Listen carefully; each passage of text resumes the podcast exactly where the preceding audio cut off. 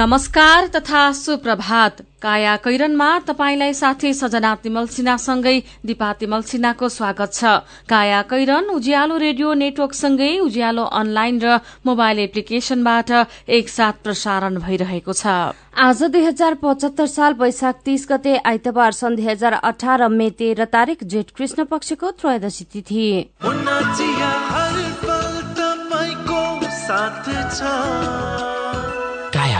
साथमा मुना चिया हर उत्सव हर मौसममा मुना चिया काया कैरन शुरू गरौं मुख्य मुख्य खबरका शीर्षकहरूबाट।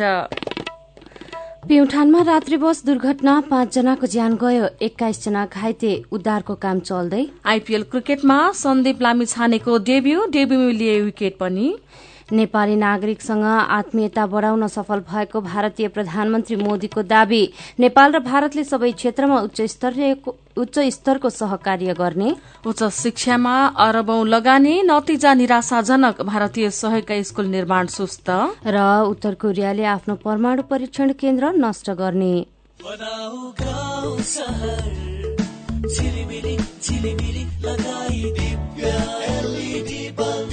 दिव्य बल्ब। दुई वर्षको वारेन्टीका साथ चौधवटा साधारण चिम बाल्नुभन्दा एउटा दिव्य एलइडी बल्ब बाल्नुमै बुद्धिमानी। दिव्य एलइडी बल्ब उज्यालोमा छ दम खर्च पनि कम। दिव्य एलइडी बल्ब।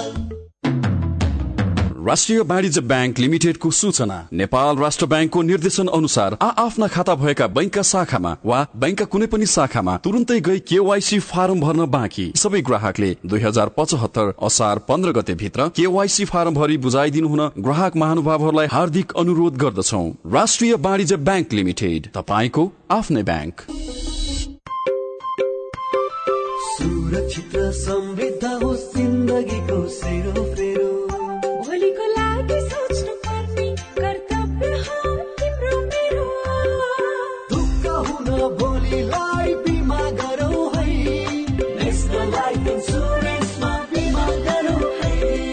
तीस वर्षदेखि सञ्चालनरत नेपालकै पहिलो अग्रणी जीवन बिमा कम्पनी नेपाल सरकारको पूर्ण स्वामित्व रहेको राष्ट्रिय वाणिज्य ब्याङ्क प्रवर्धक रहेको national life insurance company Lazimpat Kathmandu. Cement गुणस्तरमा उच्च एक पटकको प्रयोग पुस्तौँ पुस्ता ढुक्का। हेटौडा सिमेन्ट उद्योगबाट उत्पादित उच्च गुणस्तरको ओपिसी शक्ति ब्रान्डको सिमेन्ट प्रयोग गरी ढुक्क हौ। सम्पर्क हेटौडा सिमेन्ट उद्योग लिमिटेड हेटौडा फोन नम्बर शून्य सन्ताउन्न चार बाह्र पाँच सय पन्चानब्बे।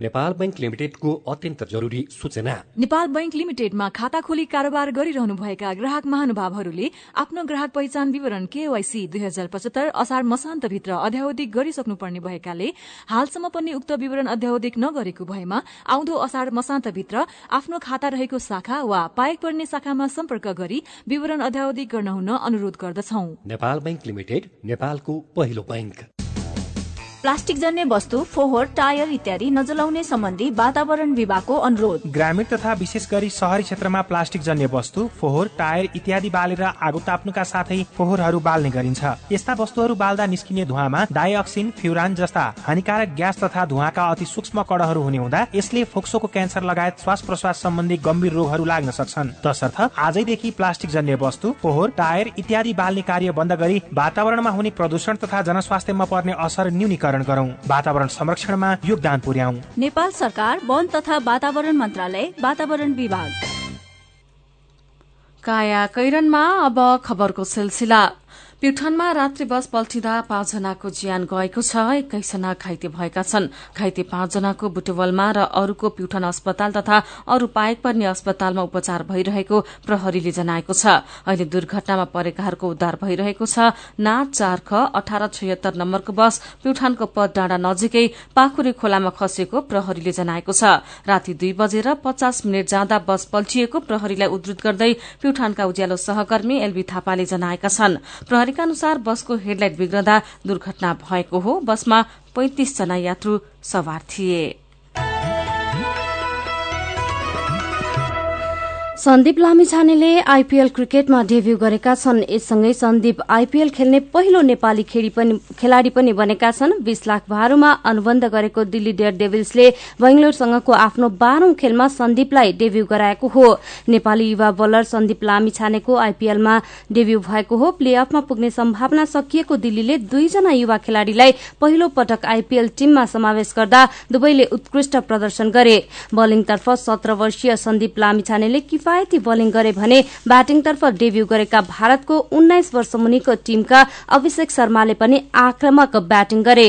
तर दिल्ली बेंगलोरसँग पाँच विकेटले पराजित भयो। बेंगलोर विरूद्ध एक सय एकासी रनको योगफोर रक्षा गर्ने क्रममा ओपनिङ बलिङ गरेका सन्दीपले चार ओभर बलिङ गर्दै छ दशमलव पच्चीसको औसतमा पच्चीस रन खर्चिएर एक विकेट पनि लिए। यो खेलमा सन्दीप सबैभन्दा किफायती बलर समेत बने सन्दीपले आफ्नो दोस्रो ओभरमा पार्थिव पटेललाई एलबीडब्ल्यूको धारापमा पारे पहिलो ओभरमा सन्दीपले तीनवटा डट बल फाल्दै छ रन बनाएका थिए। टीमको तेस्रो र आफ्नो दोस्रो ओभरमा सन्दीपले चौथो बलमा पार्थिव पटेललाई धरापमा पारेका हुन्। उनले दोस्रो ओभरमा पाँच रन मात्रै लिए। बलिङतर्फ ट्रेन्ड बोल्टको दुई विकेट लिए भने हर्षल पटेल र अमित मिश्राले पनि एक एक विकेट लिए एक सय बयासी रनको लक्ष्य बेंगलोरले उन्नाइस ओभरमा पाँच विकेट गुमाएर पूरा गरेको हो। बेंगलोरका लागि कप्तान विराट कोहली र एभिडे भिलियर्सले उत्कृष्ट ब्याटिङ गरे। यसैबीच दुई दिन नेपाल भ्रमणमा रहेका भारतीय प्रधानमन्त्री नरेन्द्र मोदीले हिजो सन्दीप लामिछानेलाई सम्झिएकै दिन भारतीय कम्पनी जीएमआरको स्वामित्व रहेको दिल्ली डेयर डेभिल्सले नेपाली युवा स्पिनरलाई टोलीमा स्थान दिएको हो। इण्डियन प्रिमियर लीग आइपीएलको अन्तिम स्थानमा रहेको दिल्लीले प्ले अफ खेल्ने सम्भावना गणितीय रूपमा मात्रै अब बाँकी छ। भारतीय प्रधानमन्त्री नरेन्द्र मोदीले आफ्नो नेपाल भ्रमण ऐतिहासिक र नेपाली नागरिकसँग आत्मीयता बढ़ाउन सफल भएको बताउनु भएको छ। उहाँ दुई दिने नेपाल भ्रमण पूरा गरी स्वदेश फर्किनु भएको छ। जनकपुरबाट शुक्रबार यात्रा थालेका उहाँको यो भ्रमण धार्मिक सांस्कृतिक र राजनैतिक पृष्ठभूमिमा केन्द्रित रह्यो। उहाँ स्वदेश फर्कदा भारतको कर्नाटक राज्यका नागरिक प्रदेश सरकार चुन्न मतदान गरिरहेका थिए। निर्वाचनको मौन अवधिमा उहाँको भ्रमण भएको हो। मेरो नेपाल भ्रमण ऐतिहासिक रह्यो। यस भ्रमणले मलाई नेपाली नागरिकसँग आत्मीय हुने ठूलो अवसर प्रदान गर्यो। प्रधानमन्त्री केपी शर्मा ओलीसँगको छलफल धेरै फलदायी रह्यो। उहाँले स्वदेश फर्कने क्रममा ट्वीट गर्नु भएको छ। विकास परियोजनामा भारतले नेपालको हितमा सहयोग गर्ने उल्लेख गर्दै ट्वीटमा उहाँले थपेका थप्नु भएको छ। यस भ्रमण मार्फत भारत नेपाल सम्बन्धमा नयाँ ऊर्जा थपिएको छ। म नेपाली नागरिक तथा नेपाल सरकारले देखाएको न्यानोपनका लागि आभार प्रकट गर्दछु। नेपाल र भारतका प्रधानमन्त्रीले उच्च स्तरको सहकार्य विस्तारका लागि सहमति हुन बाँकी रहेका सबै विषय असोज मध्यसम्ममा टुङ्गोमा पुर्याउन सम्बन्धित अधिकारीलाई निर्देशन दिएका छन्। भारतीय प्रधानमन्त्री मोदीको दुई दिने राजकीय भ्रमणको अन्तिम दिन हिजो शनिबार जारी गरिएको सोह्र बुधे संयुक्त विज्ञप्तिमा सहमति हुन बाँकी विषयमा भने केही उल्लेख गरिएको छैन। संयुक्त विज्ञप्तिमा भनिएको छ सबै क्षेत्रमा उच्च स्तरको सहकार्यको उद्देश्यका साथ सहमति हुन बाँकी सबै विषयमा सन् दुई हजार अठार सेप्टेम्बरसम्ममा सहमति खोज्न दुवै देशका प्रधानमन्त्रीले सम्बन्धित अधिकारीलाई निर्देशन दिएका छन्। दुवै देशबीच भएका सहमति कार्यान्वयन नहुने र कार्यान्वयन भए पनि निर्धारित समयमा नसकिने गुनासो हुने गरेको छ। पछिल्ला उच्च स्तरीय भ्रमणमा नयाँ सहमति भन्दा पनि पुरानो सहमति कार्यान्वयनमा जोड़ दिने गरिएको छ। संयुक्त वक्तव्यका मुख्य बुदामा पुराना सम्झौताहरू कार्यान्वयनमा जोड़ बढ़दो व्यापार घाटातर्फ ध्यानकर्षण नेपाली उत्पादनलाई भारतमा थप सजिलो बाटोका लागि आवश्यक कदम चालिने थप हवाई रूटका लागि दुवै देशका उड्डयन प्राधिकरण पदाधिकारीलाई छलफल थाल्न निर्देशन दिएको छ भने डुवान तथा बाढ़ी पहिरो रोकथामका लागि संयुक्त रूपमा कार्य गरिने दुवै प्रधानमन्त्रीद्वारा अरूण तेस्रोको शिलान्यास ऊर्जा विकासमा थप सहयोग गरिने जनकपुर रामायण सर्किटमा जोडिँदै अध्यादेशसम्म सिधै बस सेवा प्रारम्भ गरिने लगायतका बुदाहरू उल्लेख गरिएको छ। भारत सरकारको सहयोगमा पुननिर्माण गर्ने भनिएको विद्यालयमा प्रभावकारी काम हुन नसक्दा विद्यार्थी अस्थायी टहरामा बसेर पढ्न बाध्य भएका छन्।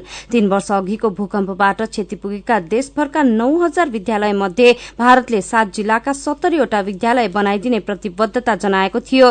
गोर्खा धादिङ नुवाकोट रसुवा काभ्रे पलाञ्चोक रामेछाप र सिन्धुपाल्चोकमा दश दसवटाका दरले विद्यालय बनाइदिने भारतको प्रतिबद्धता थियो।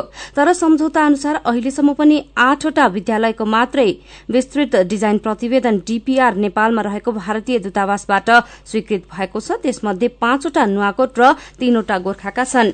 यसैबीच सरकारले बालमैत्री विद्यालय र कक्षा कोठाको नीति अवलम्बन गरेको छ। तर निजी विद्यालयले पूर्व प्राथमिकतादेखि पूर्व प्राथमिक तहदेखि माध्यमिक तहसम्मका विद्यार्थीलाई थेग्नै नसक्ने झोलाको भारी बोकाउने गरेका छन्। कापी किताबको भारीले उनीहरूले शारीरिक र मानसिक समस्या भोगिरहेका छन्। झोलाको सट्टा लगेज विद्यार्थीलाई शारीरिक र मानसिक तनाव भएको यो खबर नयाँ पत्रिका दैनिकले छापेको छ। काया कैरनमा भारतीय प्रधानमन्त्री मोदीको भ्रमण दुवै देशका लागि कतिको फलदायी रह्यो भन्ने विषयमा परराष्ट्रविद लोकराज बरालसँगको कुराकानी सँगै खबरको सिलसिला बाँकी नै छ सुन्दै गर्नुहोला। नमस्कार नमस्कार। लौ हेर यो हरिलाई। अस्ति मात्रै यसको पसलमा आग लागि भयो। यसलाई भने केही चिन्तै छैन। के भएको यसलाई? मलाई केही भएको छैन काकी। काकीलाई थाहै रहन्छ। मैले त आफ्नो लघु व्यवसायको लघु बिमा कार्यक्रम मार्फत बिमा पो गरेको छु। नोक्सानी अनुसार बिमाको नियमभित्र रहेर क्षतिपूर्ति पाइहाल्छु नि। के को चिन्ता? लघु बिमा क्षतिपूर्ति? के भन्छ यो? ल काकी सुन्नुहोस्। लघु बिमा भनेको मानिसहरूको दैनिक जीवन तथा जीविकोपार्जनको क्रममा आइपर्ने विभिन्न प्रकारका जोखिमहरूबाट हुने आर्थिक नोक्सानीमा क्षतिपूर्ति दिने कार्यक्रम हो। अनि कस्ता जोखिमहरूमा लघु बिमाले सहयोग गर्छ त? लघु बिमा गरेमा विभिन्न कारणले हुने दुर्घटना तथा रोगहरूको उपचार बापत हुने औषधि उपचार खर्च प्राकृतिक प्रकोप आगलागी तथा अन्य कारणले हुने व्यक्तिगत सम्पत्तिको नोक्सानी लघु व्यवसाय सञ्चालनको क्रममा हुने अनिश्चितता तथा नोक्सानी बाली तथा पशुधनमा हुने क्षति बापत क्षतिपूर्ति पाइन्छ। अनि यस्तो सुविधा कसरी लिन सकिने रहेछ त? कसले पाउने हुन्? फेरि बिमा गर्दा खर्च पनि त लाग्ला नि। लघु वित्त कार्यक्रममा सहभागी ग्राहकहरूले स्थानीय स्तरमा सञ्चालित लघु वित्त संस्थाहरू मार्फत लघु बिमाको सेवा लिन सक्छन्। यस बिमा कार्यक्रमको बिमा शुल्क न्यून हुने भएकोले थोरै खर्चमा भविष्यमा आउन सक्ने आर्थिक जोखिमको सजिलै व्यवस्थापन गर्न सकिन्छ काकी ओहो ल गजबकै कुरो रहेछ। अब हामी सबैजनाले लघु बिमा कार्यक्रममा सहभागी भई आफ्नो र परिवारको जीवन सुरक्षित पार्नुपर्छ। ए बाबु यो कुरो त सबै गाउँलेहरूलाई भनिदिए है लघु बिमा गरौँ ढुक्क रहौँ। युके एड सक्षमको सहकार्यमा नेपाल विमक संघद्वारा जारी सन्देश।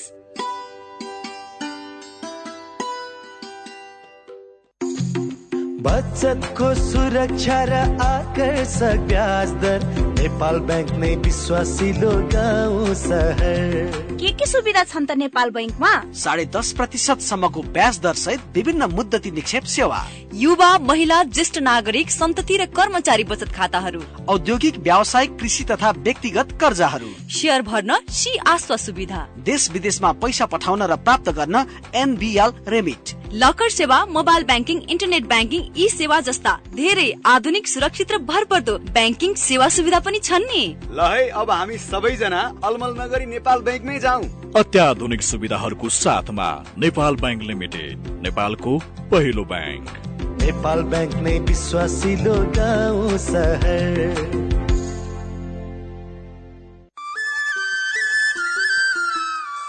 यो पटकको भेटघाटको विदाई चाहिँ कोल्ड ड्रिङ्कबाट। ल यो लिउ चिसो किन नि भोलि भेट्न आउँदैनौ भोलिबाट त म इन्डियातिर लाग्छु नि। के रे? तिमी फेरि इन्डिया जान लागेको? किन? नरिसाउ न अफिसियल काम छ कि? टाढा हुन लाग्यो भनेर रिसाउनै पर्दैन। नेपाल टेलिकमले सस्तो दरमा अर्थात् प्रति मिनट दुई रुपियाँ बाइस पैसामा नै इन्डिया फोन गर्न सक्ने अफर ल्याएको छ नि। ए हो र? त्यसो भए नो टेन्सन। अब त ढुक्कसँग कुरा गर्न पाइने भयो। तिमीलाई थाहा छ यो अफर लिनका लागि स्टार चौध पन्ध्र ह्यास थिचेर कल गर्नुपर्छ नि। तिमीले भनेपछि त थाहा भइहाल्यो नि। नेपाल टेलिकम राष्ट्रको संसार। पल्ला गरेर तुरुराम त उसको ब्याङ्क झन्झटिलो ब्याङ्क भनेर रिसाउँदै थियो होइन। उसको ब्याङ्कले के झन्झट दिएछ? उच्च ब्याज पाउनु उसको ब्याङ्कमा सधैँ नयाँ नयाँ खाता खोल्नु पर्ने रे। हो र? बिचरा सानोमा ब्याङ्कमा खाता खोलेको भए यो झन्झटै नपर्ने। हो त नि मेरो मोबाइलमा सम्पूर्ण बचत खातामा ब्याज बढेर आठ आठ प्रतिशत भएको एसएमएस आइसक्यो भने।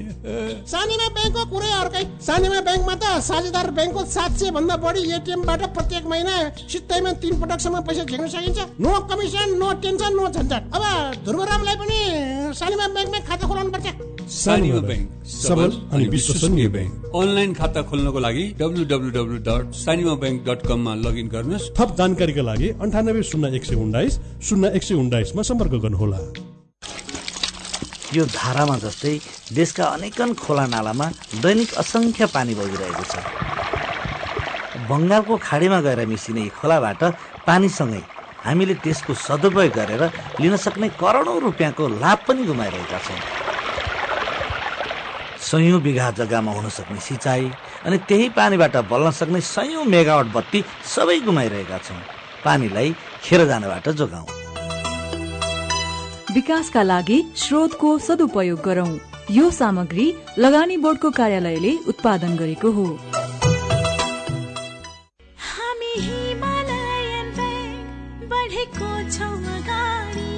सबको साथमा साथ विश्वासको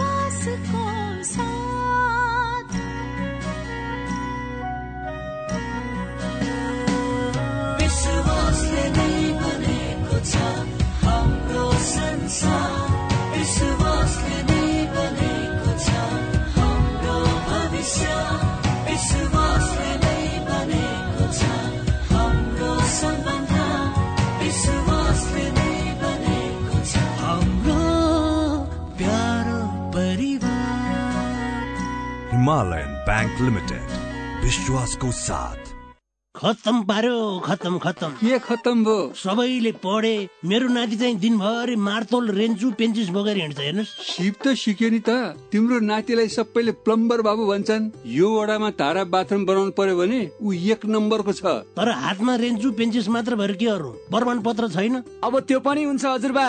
हामी जस्तै विभिन्न सिप भएका तर प्रमाण पत्र नभएकाहरूले सिटिई भिटीको पाएक पर्ने सिप परीक्षण केन्द्रमा परीक्षा दिएर तह एकदेखि तह चारसम्मको मान्यता प्राप्त प्रमाण पत्र लिन पाइन्छ। ए हो र? त्यति मात्रै हो र हजुरबा अब चाँडै नै तह पाँचदेखि तह आठसम्मको प्रमाण पत्र समेत प्राप्त गर्ने प्रणाली बन्दैछ। यसको अर्थ अब प्राविधिक तथा व्यावसायिक धारमा पनि बिए एमए र पिएचडी सम्मको योग्यता हासिल गर्न सकिनेछ। अनि मान्यता? संसारभरि पाइन्छ।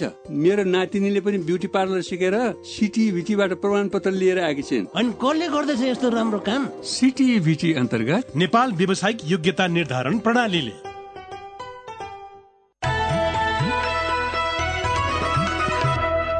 उज्यालो रेडियो नेटवर्कसँगै उज्यालो अनलाइन र मोबाइल एप्लिकेशनमा प्रसारण भइरहेको काया कैरनमा तपाईंलाई फेरि स्वागत छ। काया कैरनमा यतिन्जेल हामीले प्युठानमा यात्रुवाहक बस दुर्घटना पाँचजनाको ज्यान गयो एक्काइसजना घाइते। आइपीएल क्रिकेटमा सन्दीप लामिछानेको डेब्यू लगायतका खबर प्रस्तुत गर्यौं। अब बाँकी खबर। सरकारले उच्च शिक्षामा वर्षेनी साढे आठ अर्ब रूपियाँ भन्दा बढ़ी खर्च गरे पनि त्यसको प्रतिफल भने न्यून रहेको पाइएको छ।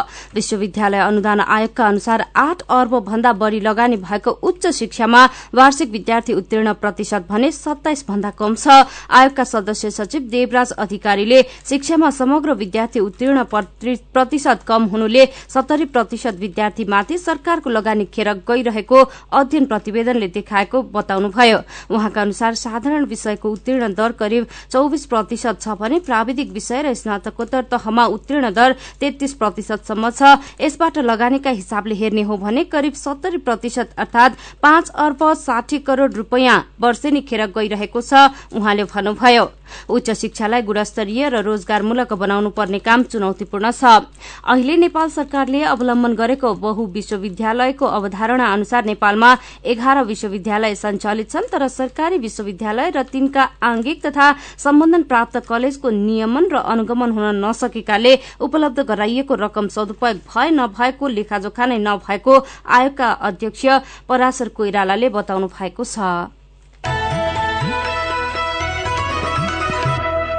भारतीय प्रधानमन्त्री नरेन्द्र मोदीको भ्रमणका क्रममा अरूण तेस्रो जलविद्युत आयोजनाको उद्घाटन भक्तपुरको क्यान्सर अस्पताललाई भावाट्रोमा रेडियोथेरापी मेसिन जडान गरिदिने पञ्चेश्वर बहुद्देशीय परियोजनाको डीपीआर बनाउने र कृषि क्षेत्रको विकासका लागि दुई देशबीच साझेदारी गर्ने विषयमा दुई देशबीच सम्झौता भएको छ।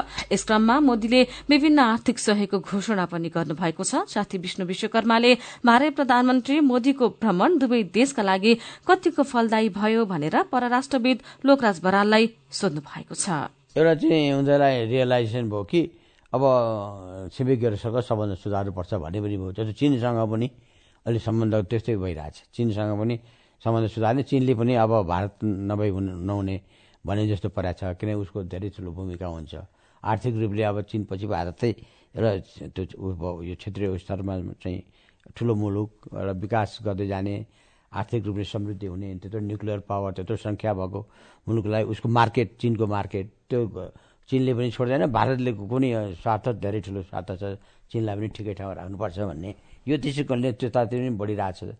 छिमेकी भन्नाले चिनसँग पनि सिमाना जोडिया छ। अब नेपाल त अब नेपाल भारतको सम्बन्ध त धेरै हजार किसिमले गाँसिएको छ। त्यस्तो मुलुकलाई अब हामीले किन बेकारमा गर्ने हो? अर्को चिनको कुरा पनि छ। विदेशीहरूको त्यहाँ प्रभाव क्षेत्र होला भन्ने त्यो पनि एउटा कारणले हो। धेरै ठुलो भारत विरोधी भावना भयो भने अरूहरूले मौका पाउँछन्। त्यसलाई चाहिँ हामीले झार्नुपर्छ न्यूनतम स्तरमा राख्नुपर्छ भनेर पनि त्यो पनि एउटा महसुस भएको। अर्को कुरा चाहिँ मोदीजीको हुनसक्छ कि अब अहिले अहिले चुनाव सुनाव पनि हुन लागेको छ। होइन अब भोलि नै आजै चुनाव भइरहेछ। हिजोसम्म क्याम्पेन थियो। उहाँ अस्ति क्याम्पेन नै हुनु थियो हिजो त आएको। अब अहिले त्यो पनि कारणले चाहिँ अब हिन्दू यत्रो हिन्दू राष्ट्रलाई पनि यसले उ गरेर वास्ता गरेन। नेपाललाई पनि गुमायो भन्ने जुन एउटा चार थियो अब बिस्तारै त्यो होइन। नेपालसँग हाम्रो यता छ। त्यो पनि उहाँको रणनीतिक हुनसक्छ। त्यो त अब राजनीतिज्ञले अरू किसिमको पनि हुनसक्छ। र मुख्य कुरा चाहिँ यहाँ चाहिँ अरू विदेशीहरूको प्रभाव क्षेत्र बढी होला कि नेपाललाई धकिलिरह्यो भने नेपाल पर पर भयो भने भन्ने नै रणनीति मुख्य हुन सक्छ कोर्स करेक्सनमा मोदी केही सफल भयो सफल भए भएनन् भन्न सकिँदैन। अहिले त्यो बाटोमा छन्। अब यो सहमति जुन भयो नि अरू तेस्रो आयोजनाको शिलान्यास भयो अनि सीमाका कुरा सुरक्षाका कुरा डुबानका कुरा यो उठे। यो वर्षेनी सहमति सम्झौता त हुन्छन् पक्कै तर यो कारण गर्न जहिले ढिला हुन्छ अब यसका लागि ठोस के गर्नु पर्ला? अब होइन भर्खर अरुण त भर्खर त उदाहरण हुँदैछ। सुरु अलिअलि भइरहेछ सतलजले के यहाँको त्यो एउटा कम्पनीले गरिरहेछ। त्यस कारणले अहिले नै यसको बारेमा कमेन्ट गर्नु होइन। अब दुई चार वर्ष हेरौँ सम्झौता हुन्छ तर त्यो अनुसारको चाहिँ समयमा चाहिँ कामहरू भएको छैन। त्यसको हाम्रो ठुलो गुनासो छ। त्यो कार्यदलले बनाउनु पर्ने हो कि नेपालले? अब के अब त्यो चाहिँ अब एग्रिमेन्ट गरेपछि दुइटै सरकारले तत्परताका साथ दुइटैले चाहिँ कमिटी बनाएर चाहिँ हेरेर गरेर के समस्या समाधान गर्दै लगेर प्रोजेक्टहरू सफल पार्नुपर्ने। जस्तो हामीले बना हाम्रै पनि त हालत त्यही छ नि त। त्यसै कारणले दुइटै तर्फको यस्तो हुनु भएन। यति अब अप्ठ्यारो परिरहेको छ देश विकास चाँडो चाँडो हुनुपर्ने बेलामा। यस्ता प्रोजेक्टहरू हुने पैसा चाहिँ पैसाको कमीले पनि होइन। त्यसै बित्थामा अड्केर पैसा हुन्छ। त्यो त्यो ठिक छैन। त्यसलाई सुधार्न जरुरी जरुरी छ। मेरो पनि भन्नु छ।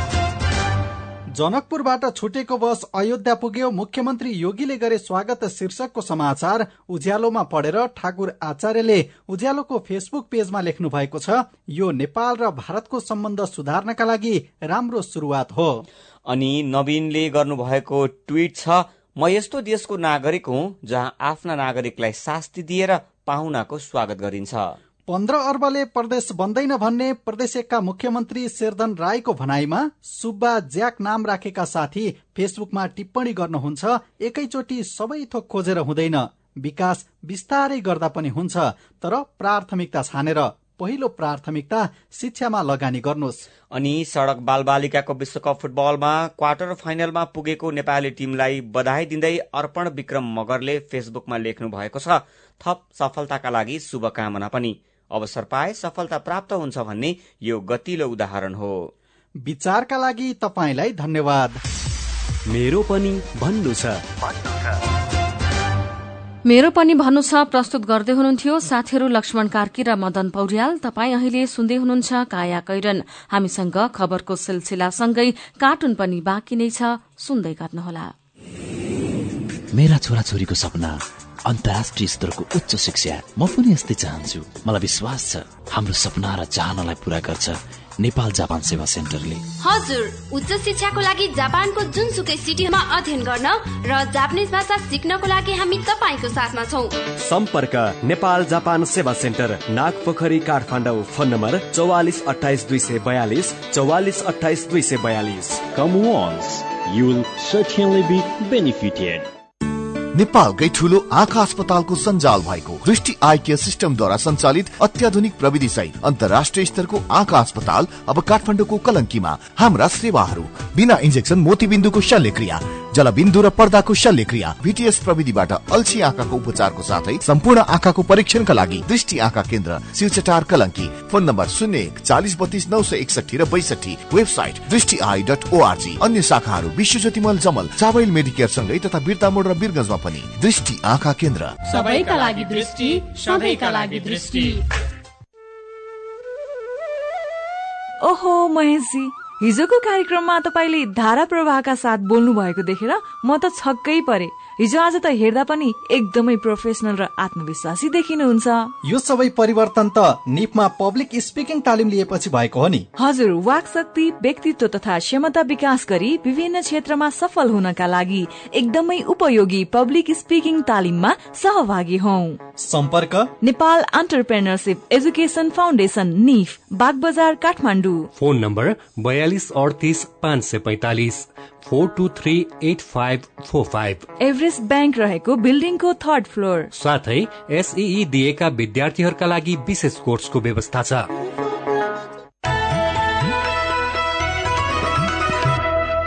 सीधा कुरा प्रष्ट विचार काठमाडौँमा नब्बे मेगाहर्ज। उज्यालो रेडियो नेटवर्क मार्फत देशभरिका विभिन्न एफएम स्टेशन तथा उज्यालो अनलाइन र मोबाइल एप्लिकेशनमा प्रसारण भइरहेको काया कैरनमा तपाईंलाई फेरि स्वागत छ।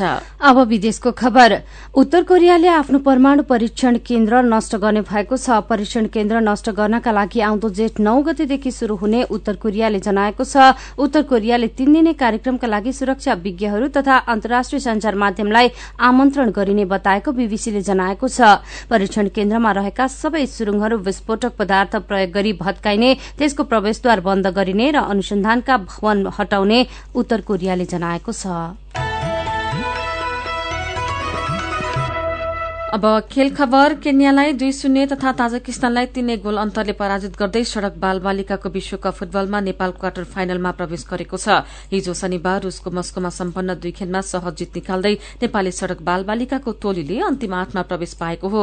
सेभेन ए साइडका आधारमा सञ्चालन गरिएको प्रतियोगितामा नेपाली समूह डीका दुवै खेलमा विजय शुरूआत गरेको हो। खेलकै अर्को प्रसंगमा इण्डियन प्रिमियर लीग आईपीएल क्रिकेटमा कोलकाता नाइट राइडर्सले किङ्स इलेभेन पंजाबलाई एकतीस रनले हराएको छ। कोलकाताले दिएको दुई सय छयालिस रनको विजय लक्ष्य पछ्याउने क्रममा पंजाबले पूरै विश्व ओभर खेल्दै आठ विकेट गुमाएर दुई सय अठार रन मात्र बनाउन सक्यो। यस्तै आईपीएल खेलकै अर्को प्रसंगमा दिल्ली डियर डेभिल्सलाई रोयल च्यालेन्जर्स बेंगलोरले हराएको छ। दिल्लीमा भएको खेलमा बेंगलोरले दिल्लीलाई पाँच विकेटले हराएको हो। अब केही खबर संक्षेपमा। लमजुङमा जलविद्युत आयोजना निर्माण धमाधम अघि बढ़ाएर उत्पादनको तयारी भइरहँदा घर घरमा पुर्याउन प्रसारण लाइन निर्माणको काम भने सुस्त भएको छ। जेलमा रहेका एक कैदीले आफू मुक्त हुन सर्वोच्च अदालतको नक्कली फैसला पेश गरेका छन्। लागू औषध मुद्दामा केन्द्रीय कारागार जगन्नाथ देवलमा कैद भुक्तान गरिरहेका सुनिल तामाङले सर्वोच्चबाट हुँदै नभएको फैसला बनाएर कारागार प्रशासनमा पेश गरेका हुन्। सुनिललाई काभ्रे घर भई सामाखुशी बस्ने नानु तामाङ भेट्न गएका थिए। उनले सर्वोच्चबाट वैशाख तीसमा अवकाश पाइसकेका न्यायाधीशको संयुक्त इजलासबाट फैसला भएको भन्दै फोटोकपी लगेर जेलमा रहेका दाजु सुनिललाई बुझाएका थिए। बाङमै शताब्दी पुरूष सत्यमोहन जोशी आज आइतबारदेखि एक सय वर्षमा प्रवेश गर्नु भएको छ। भारतीय ब्राण्ड अमूल नेपाल आउने भएको छ। नवलपरासीमा दूध प्रशोधन कारखाना खोलेर नेपालमा बजार विस्तार योजना बनाएको अमूललाई रोक्न नेपालका डेरी उद्यमी लागि परेका छन्। काया कैरनमा अब पालो उखानको। बाटोको घर चोरको डर। उज्यालो रेडियो नेटवर्कबाट प्रसारण भइरहेको काया कैरन सक्नु अघि मुख्य मुख्य खबर फेरि एकपटक। प्युठानमा रात्रि बस दुर्घटना पाँचजनाको ज्यान गयो एक्काइसजना घाइते। उद्धारको काम चल्दै आईपीएल क्रिकेटमा सन्दीप लामिछानेको डेब्यू डेब्यूमा लिए एक विकेट। नेपाली नागरिकसँग आत्मीयता बढ़ाउन सफल भएको भारतीय प्रधानमन्त्री मोदीको दावी नेपाल र भारतले सबै क्षेत्रमा उच्च स्तरको सहकार्य गर्ने। उच्च शिक्षामा अरबौं लगानी नतिजा निराशाजनक भारतीय सहयोगका स्कूल निर्माण सुस्त। र उत्तर कोरियाले आफ्नो परमाणु परीक्षण केन्द्र नष्ट गर्ने।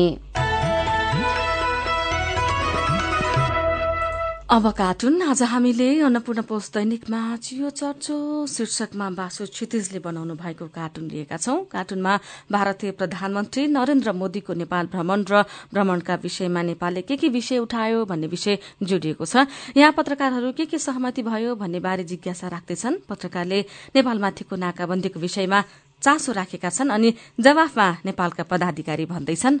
नाकाबन्दीको कुरा उठायौं त हामीले। मन मनै। आजको काया कैरन सकिएको छ। काया कैरन सुन्नुभएकोमा तपाईंलाई धन्यवाद। उज्यालो रेडियो नेटवर्कमा केही बेरपछि प्रसारण हुन्छ। बिहानी रेडियो पत्रिका उज्यालो फल्छ। काया कैरनबाट प्राविधिक साथी मनोज विष्टसँगै सजना र दिपा विदा हुन्छौ। उज्यालोको मोबाइल एप्लिकेशन र उज्यालो अनलाइन डट कममा ताजा खबर पढ्दै र सुन्दै गर्नुहोला। नमस्कार।